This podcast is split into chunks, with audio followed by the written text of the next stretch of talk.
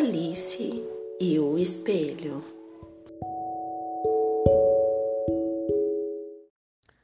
Alice era uma menininha doce que gostava muito de pensar nas coisas da vida.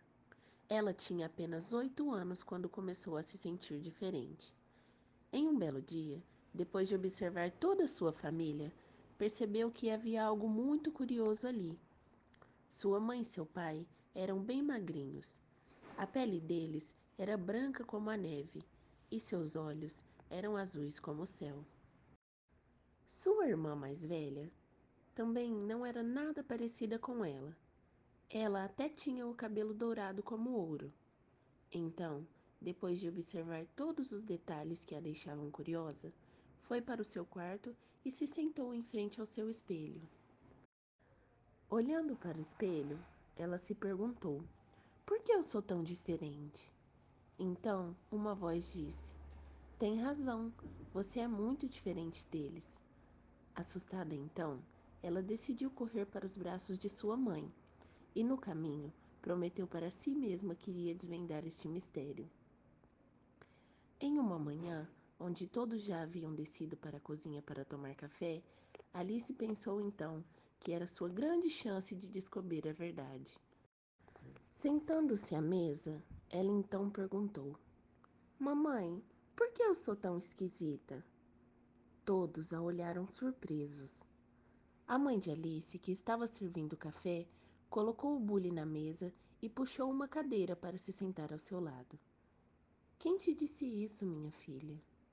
Então Alice, com os olhos já cheios de lágrimas, respondeu: Foi o espelho, mamãe. A mãe, ainda confusa com aquela pergunta de Alice, tentou mais uma vez. O espelho? E o que ele te disse, minha filha? Ele me disse que eu sou muito diferente de vocês e não tenho a pele branca, nem o corpinho de bailarina. E meu cabelo não tem a cor de ouro como o seu. A mãe de Alice então pegou-a no colo, enxugou suas lágrimas que escorriam em seu rosto e disse: minha princesa, você não tem a pele branquinha como a minha, mas tem ela brilhante como o sol. E seus cabelos são tão lindos que parecem molinhas. Não se sinta assim. Você é linda do jeitinho que é. Alice, então, deu um suspiro, abraçou sua mãe e continuou. Obrigada, mamãe. Mas por que eu sou tão diferente de vocês? Então sua mãe, decidida a convencê-la, abriu uma gaveta do armário, pegou um retrato e levou até ela. Está vendo a sua menininha com um sorriso largo? Alice então respondeu que sim. A mãe, sorrindo, falou: É bem parecida com você, não é mesmo? Mas essa é a sua avó quando ainda era pequenininha, como você.